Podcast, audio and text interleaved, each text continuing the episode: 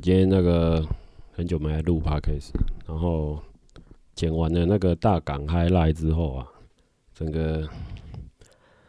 整个人就非常的颓废，因为剪完就已经耗尽蛮多力气。然后这那一部片呢、就是利用很多下班时间剪的，然后就剪剪停停，剪剪停停，然后到了最后倒数一周吧。倒数一周是比较认真在剪的，所以要看蛮多，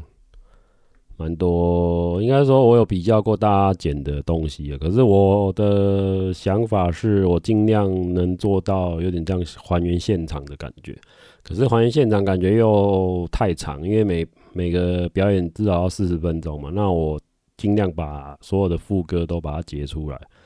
然后比较精彩的、比较精彩的画面都把它截出来，这样。这是一个懒人包吧，就可以推荐朋友入坑独立音乐这样子。那近期独立音乐是蛮多专场的，可可以请大家多支持。好，那其实还有 Oricon 的疫情啊，所以让大家应该这个很尴尬，很尴尬是目前的疫情啊，让所有内用大家都不太敢内用，然后连连带影响所有的那个热炒店啊，还有酒类的酒吧它的一个销售量。好，那我们今天台湾的部分是算蛮惨的，台湾部分现在还在处于一个 Omicron 高峰期。可是我们来看欧美国家，现在已经过了 Omicron 高峰期，就已经逐渐解封了。然后他们也没有再戴口罩，所以呢，我们先来公布百威英博的财报，第一季财报，因为在五月五号下午吧，今天的下午时间公布财报，他们的财报是第一季啊，他们增。增长了七点四 percent，那市场高于市场预期啦，对，所以他们的预计会在二零二二年啊，整个增长幅度有四 percent 到八 percent，好，所以他们第一季公布他们第一季财报是已经高于预期的，那其中几个原因，第一个不外乎是欧美已经解封了，那所有的酒吧还有呃比赛嘛。还有喝酒的地方全部都开放，所以呢，他们的啤酒销量也一起起来，然后连带新兴市场啊，呃，南非啊，然后印度啊，还有巴西这些国家，就是他们也的疫情也是到了新的阶段，就是解封的一个新生活阶段，所以啤酒销量在百威英博这个数字上面看来是非常好，而且。还有一个趋势是，他们的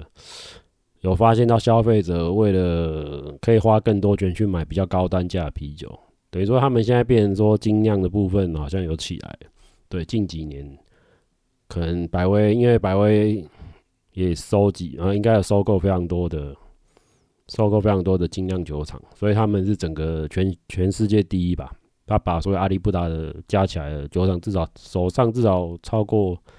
上有上四十间、四十间、五十间的不同品牌的子子品牌。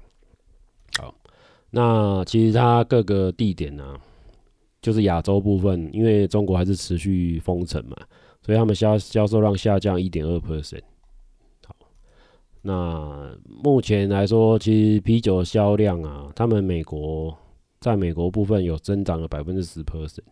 对，那其中包括他们的罐装鸡尾酒，还有伏特加、苏打水这些，就是他们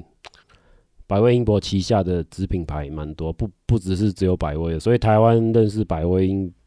的，搞不好你们自己在喝的其他精酿啤酒也是百威集团出来的，百威英博集团出来的。好，那接下来就是针对他百威英博，除了近二零二二年。乌俄开战，对所有的酒厂、酒商，因为都要撤出嘛，就是要扬言要撤出俄罗斯市场，所以这一块是的确是对他们有有损伤啊。可是损伤差不多，看各个酒厂的回报，差不多百分之四或百分之五或六吧。对，所以占他们总体营收就是这个，就是这个营收的一个一个数量。好，那其实比较。贵的就是他们的成本啊，就是乌克兰就是小麦嘛，那些原物料，然后还有一些俄罗斯掌握一些铝铝锭啊，就是铝金属啊，所以这两个开战就对所有的全世界所有的不管食品啊、车用，所有都影响到。好，那百威英英博啊，他现在目前在，呃，是他有一个计划，就是说针对那个世界各地的酒吧，他们还有体育场馆啊，提供了一个再生电力的这个计划。他之所以有这个计划，是因为他们要达到那个二零二零四零年的一个减排放减排的标准，就是零零碳排啊，零碳排一个口号，所以。国外的酒厂对于零碳排这个是当做一回事，呃，不不外乎呃去买碳嘛，那么就是买绿地种树这些，呃，国内的酒厂倒还看不到有所谓零碳排的一个宣示啊，因为零碳排和非常的花钱，就是再生能源的部分。那国外的酒厂，因为它有一些环保的一些压力啊，所以它不能等于说它布局全世界的。脚步要跟其他酒厂做抗衡，好，好，那回归真的就是白百威英博啊，他宣布就是说他可以到世界各地啊的酒吧，他们的通路商啊，简单说，针对他们自己旗下通路商做一个电力的一个再生能源的一个订阅吧，就是他会帮你去做媒介，当做一个中介啦。我看他们计划大概是这样，然后就结合在地的再生能源厂商去提供再生能源。好，所以他有点把酒吧当做一个一个绿呃一个绿电绿电的一个场所这样子，那让消费者感觉到在百威的的酒吧消费是一个绿电的一个环境。我觉得这个趋势是慢慢要起来，可是我在台湾的酒厂目前还没有看到任何的作为，是比较应该是还没还没还没到那么超前嘛，因为我觉得呃世界大集团一定它有它。的一个一个计划远见，而且他们的计划都是定五年计划或者是四年计划，五到四年计划，然后不会因为换了老板，然后所有的政策全部急转弯，对，还是会有相关的一个延续性。好，这也是我觉得国外的酒厂做的比国内的好太多，就是它政策有延续性，所以它。不会去改一些无微博为包装啊，然后有的没的，然后做一些奇奇怪怪活动。对，那其实奇奇怪怪活动，我不知道，嗯，最近那个海宁根啊有送做一些搭购的活动嘛，就是你买多少，然后加赠多少。然后目前是看一个是什么，呃，两个嘛，两组，一个是呃类似铝，诶，就是野餐的那种野餐的厨具，算厨具嘛，野餐的锅。野餐的碗，野餐的铝铝碗，然后另外是类似像小型行李箱的一个一个东西，可是看一看还是忍下来，因为这种东西我觉得一时之间实在太多，那个赠品会蛮会塞爆。好，那海尼根去年的动作非常的少啊，那今年在台湾就卯起来办活动，然后今年好像有办什么。免费的音乐季吧，就是饶然后饶舌音乐季，我刚刚有看到，好像邀请到吴卓远嘛。好，那至于在哪里，就请大家去去找。那讲到那个海尼根啊，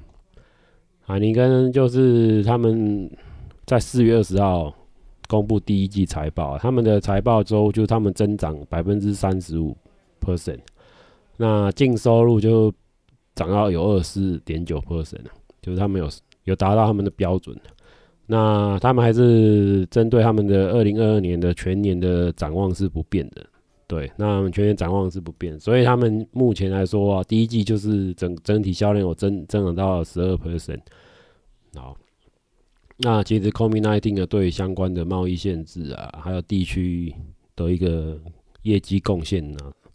呃，做出了蛮多限制的，对，所以很多。很多酒吧针对，嗯，欧洲啊，欧洲下半年解封啊，就去年呐、啊，去年的下半年解封之后，他们的销量整个就就带起来了，这是毋庸置疑。好，那在亚太地区有慢慢恢复，像日本、韩国这些，然后还有东南呃泰国这些东东协国家，好，就持续保持。往上升，就唯独我们台湾跟中国两个 两个部分，台湾是目前也是趋近于大家自自主的软封城吧，就科科比讲的，大家就是自动软封城，就不要等政府宣布三级警戒。我觉得现在传播链实在太乱了，就稍微吃个饭就中了。所以看你是，看你是觉得这个 怎么讲，这个有点两难啊，因为这个政策。随着现在演变啊，演进啊，那美国的外面的考古题都都有啊，那只是台湾的台湾抄考古题的能力好像比较差一点啊。回到那个啤酒部分，那他们就预计呀，他们有一个涨价的策略嘛。我之前不是说海尼根要做涨价策略嘛？可是他们涨价策略是真的有执行哦。呃，他们在欧洲的部分呢、他们有涨价，可是他们的消费者还是照样买单，所以也没有过多的抵制消费。好，那再就是那个嘉士伯嘛，嘉士伯也是有做一些涨价的动作。其实我跟你讲，就是各个全球市场的一个啤酒，包含台湾的台湾啤酒，都有一个涨价的动作。因为其实那个铝的铝罐那个费用实在太太惊人了，就是可以涨涨到很离谱。嘿，好，然后还有一个船运的问题，好，船运费的问题，好，那不外乎就是消费者还是忍忍住嘛，忍住该要喝还是要，因为现在已经大家非常闷了，就是欧美老讲欧美，欧美他们解封的时候是非常闷，就返回酒吧，然后他们该花钱是要花，不得不不得不花，就就是这样。我觉得它是一个消费趋势，因为人类已经。这两年已经非常的，已经过得非常苦、非常闷的生活。对，啊，你酒再不给他喝，真会起笑。好，那再来啊，刚刚讲的嘉士伯啊，嘉士伯部分呢、啊，这边其实我之前有漏讲的嘉士伯，对，嘉士伯，嘉士伯其实大家对他的，他本土好像分公司好像在二零零七年已经退出台湾了。那现在嘉士伯的酒是由台湾的一间代理商做做代理。那嘉士伯应该大家不陌生的话，应该它还有一个呃一六六四，一六六四应该是嘉士伯在台湾最最红的厂牌啊。而且他也觉得啊，不应该说在台湾红，然后其实在国外也蛮红的，就是他觉得这个是一个高，这是一个主力产品啊。他不小心收购这间。这间波兰的酒厂，然后就就就让它红起来。那嘉士伯啊，它的总第一季的总销量啊，第一季总总销量有到百分之十五 percent 啊。那亚洲是十 percent 这样子啊，更正一下，刚那个刚那有点误报，更正一下，就是嘉士伯啊，第一季的总销量成长到九 percent。好。那在那个西欧的部分有有成长到十五 percent，那亚洲部分有成长到十 percent。那再来就是他们各子厂牌啊的销量啊，就是嘉士伯原本的啤酒有十五 percent，增加十五 percent，那一六六四增加一 percent。好，那还有一些精酿啤酒啊，八 percent，然后无酒精的啤酒成长七 percent。对，所以这个也蛮惊人的。所以针针对各酒厂的无酒精这一块，其实他们也是蛮重视，所以销量是真的有在起来。无酒精的部分，那其实国内的厂商，我觉得无酒精做的不是很好了。那海尼根目前那个零零零点零啊，海尼根 Zero，我觉得是喝，有的人觉得喝起来很难喝啊，就是大大家都评价两极。嘿，那习惯喝重口味的人就就不习惯喝零酒精的。啤酒，那再来就是他整个第二年度啊，他要要把那个股票回购计划，大概花七千万欧元做一个第二季启动第二季的股票回购。那其实嘉士伯他他也是说，就是乌俄战争对他们来说是一个非常大的一个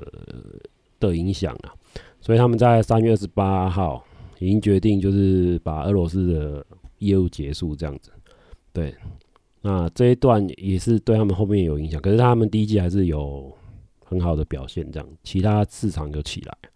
对。然后他们在啊，这次一次一次把嘉士伯讲完，他们在那个他们有个计划，五年计划，他们在二零二七年有一个财务目标，就是他预计总收入达到三到五 percent 的一个复合增长率这样子，然后他们也希望他整个整个利润有增长，所以是二零二七年的一个财务目标。好，针对他们的计划有，他们有四个方针。他们针对他们的类似帆船计划吧，二二二十代号二十七啊，帆帆船计划，我不知道它翻译是帆船。好，第一个是他们的投资组合啊，选择他们的投资组合，等于说他们针对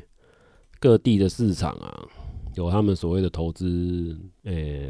翻译要怎么讲？呃，他们的主要是价格啦，还有它的主流品、主流产产品，还有针对。针对网络的部分做一个行销，这样子。好，那再来啊，还有他们的优势就是地理啊，就是他们的地理，因为他们掌握了五五五大五大洲，诶、欸，算五大洲啊，就是呃西欧嘛，欧洲市场、北北美市场、南美市场，还有个亚洲市场，还有东印度那边的市场，所以他们的市场布局非常的非常的全面啊。然后他们计划在增加。西欧市场的一个利润，就是做一个高价精酿啤酒的一个投入，然后针对中国市场，他们会在做积极的布局，这样子。那所以说，他们觉得中国市场还是有非常大的潜力啊，除撇除政治之外，那再就是中欧跟东欧的一个一个通路商的一个价值，通路商的一个回馈，或者或者一个。嗯，就是行销活动啊，要增加这样子。好，那第三点就是他们的五年计划，其中第三点就是他们一个执行效率啊，就可能针对他们的购买点啊，要做 ERP 的，就是做数据、大数据的东西，做掌握一些流程的数据这样。然后供应链管理，供应链管理就工厂供应链管理要做到，嗯，省时间嘛，时间效率、成本效益都要做考量，这是他们的第三点。然后再就是他们的文化啊。呃，文化这一块我可能看的不是很懂，因为他们的呃组织组织文化部分其实对整个公司还是非常的有有影响力啊。就是说，你的上位者怎么样带领这间公司走到哪个方向？我觉得这这一点是非常的非常的重要。不像某些在位者，就是整天就不知道要干嘛，然后就让底下底下的同仁去搞一些奇奇怪怪的行销策略。哦，那奇奇怪怪行销策略也就罢，那这些奇奇怪怪行销策略又又不堪不看第一线的一个回馈，就是说他做出来东西跟第一线消费想要的东西是脱钩的。好，那所以整个组织文化就弥漫这个很奇怪的一个氛围。好，那嘉士伯他针对他们的他们的公司，反正就是老板就是一定就是那一个，所以不会换老板的。所以老板他有呃。他自己的理念跟他自己的行动，反正就是整个组织就是大脑跟手脚是一致的啦，才不会有分分散的状况。然后他的目目的跟表现呢、就是要跟员工讲说我们的目标是什么，然后我们的表现是什么，我们在各个市场要干做什么事情，说的非常明白。好，那就是然后再就是一起就业绩嘛，就走向业绩的部分达标，然后。他给说他的方向，就给大家一个方向，就是说他嘉士伯来嘉士伯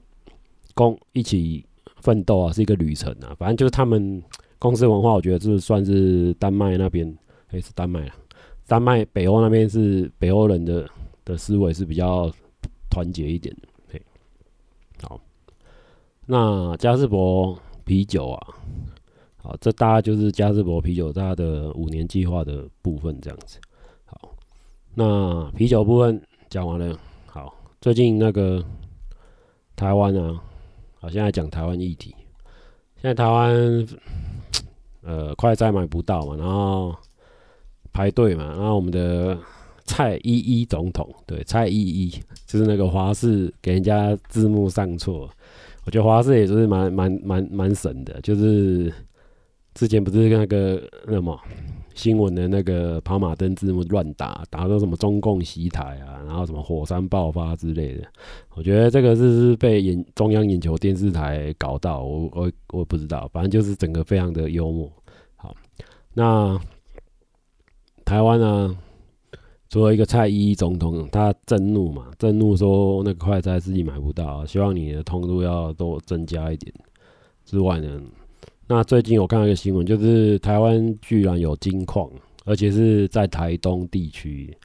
有遗留下来日治时期两吨的黄金，那出估约三十六亿。然后有一名七十岁的一个一个老先生呢，就是他说他从他老爸那边得知说，日军当时撤台的时候有把那个黄金藏在那个台东资本海岸的一个一处地方，那请他去去挖这样子，那他就依法去跟国有财产局去申请开挖，然后请一些地质教授来做地质调查，然后是确定是有。呃，黄金反应就是说，它的那个那个地光谱仪是有地表下是有东西。那这位七十岁的一个居民，然后就去做做申请开挖。那很很不巧是，他所有的开挖被当地的部落知道，那当地部落就一直阻挠他，所以他阻挠他，最后他目前是诶三月或者今年三月同意，可是他一直被拖拖拖拖到四月初才开始动工。那就被被当地的一个部落的三叫什么部落，卡大地卡大地部落声明哦，真的叫卡大地部落，就台东台东县政府，反正就是这个部落跟台东县政府有一些抗议啊，就是不希望这个这个老先生来开挖这这个金矿，然后维护，反正就是什么什么领土领土地啊，会不会啊？好，那现在开挖。开挖到现在，就是，呃，现在剩没几天，就是他申请的日子，好像剩倒数两三天了，所以他现在一直一直很心急，那个两吨黄金有没有办法挖到？对，然后他已经花了也是两三百万去去搞这个，然后开工三才第三天就被抗争了，就不能挖，反正就是工程三十五天的工程就一直浓缩浓缩到搞到，然后只有剩几天，剩。剩倒数几天可以挖了，对，那可以做展延。那目前呢、他自己也没有很大把握会可以挖到黄金，因为他历史层还蛮蛮久远的，不是很好挖啦，就是台台东的这个地址。好，那至于有没有挖到金矿，我们再持续 follow follow 这个新闻。好，那最后再来攻上一下那个我自己的 YouTube YouTube 频道。那 YouTube 频道搜寻百九万下，就是跟那个 Podcast 同名啊。百九万下，它里面就是有相关的影片。那其实我里面点阅率最高的是早期我放一个布袋戏的影片，它有六万点阅率。嘿，那个是早期，我觉得这一段这一段戏还不错，就把这一段戏把它剪接下来。诶，结果反而很多网友觉得蛮认同我，觉得剪这段戏就是所有的布袋戏，应该不是所有啊。呃，我要跟大家科普一下，因为台湾的布袋戏现在有分成三大三大集团，应该也剩两大了。因为另外一个集团的一个创办人已经往生了。好，就是从最早期的皇家布袋戏云林，从云林起头啊，皇家布袋戏有分支嘛，就是金光布袋戏，就是史艳文、常进人那一挂那个系列。那在这个后面，就是黄俊雄他的儿子所创立的霹雳布袋戏，霹雳布袋戏就是素还真啊、一页书那个系列，另外一个 IP。好，那黄俊雄的第二哎、第二儿子，反正黄俊雄他超多小孩的，反正就是三个三三兄哎、四兄弟。对，那再就是后期有一个、不算后期，就是跟霹雳类似同期的、嗯、有一个天宇布袋，天宇布袋戏也算走一个奇幻武侠路线。好，那后续天宇布袋戏也真的算是有爆红一阵子。可是早期那个录影带的时代，录影带录影带跟录影带时代，不知道大家有没有经历过？应该是没人经历过。哈，录影带时代就是很麻烦，就是看片啊，他妈回回带机啊，然后回带机慢慢转转转转半天。好。那其实他们有线电视都是靠有线电视起家，因为早期就是没有那个 Netflix 订阅，就是大家都靠传统的有线电视来做拼那个养观众啊。然后到了后续有 DVD 发行 DVD 的时代这样子，然后录影带就整个退退嘛，那就发行 DVD。那 DVD 到现在就是存活的就是圣金光跟霹雳，那霹雳就是后续又它的。算是黄俊雄孙子吧，就是孙子又接起来做了。反正黄家就是一脉相承，就是家族企业。嘿，那金光布袋戏目前来说，它剧情是有走下坡了。它早期它刚草创的时候，它剧情是蛮不错的，有带起一阵台湾的一个 IP 风潮。嘿，那好，那今天大家就就大概是讲这样，所以我的那个 YouTube 频道啊，就是除了那一个六万多点击的，然后之后还有一个反正我很闲那个走中奖颁奖典礼，那个也是把它剪辑下来。嘿，那还有一个，反正我我觉得。反正我觉得是一个蛮蛮推的频道，所以请大家可以去支持订阅。反正我很闲，那也顺便订阅百九万侠这样子。好，那我的那个大港大港片就是 highlight，就是那，就是差不多三十分钟嘛。对，三十分钟。原本要预计要剪成四十分钟，反正分后来又把它慢慢缩，慢慢缩缩短这样子。好，那就是请大家支持一下我的频道。对，那就是要订阅，因为我现在订阅才一百多，我这目标是希望冲到一千呐。对，冲到一千订阅这样，所以请大家多帮忙这样。好，今天就到这里，拜拜。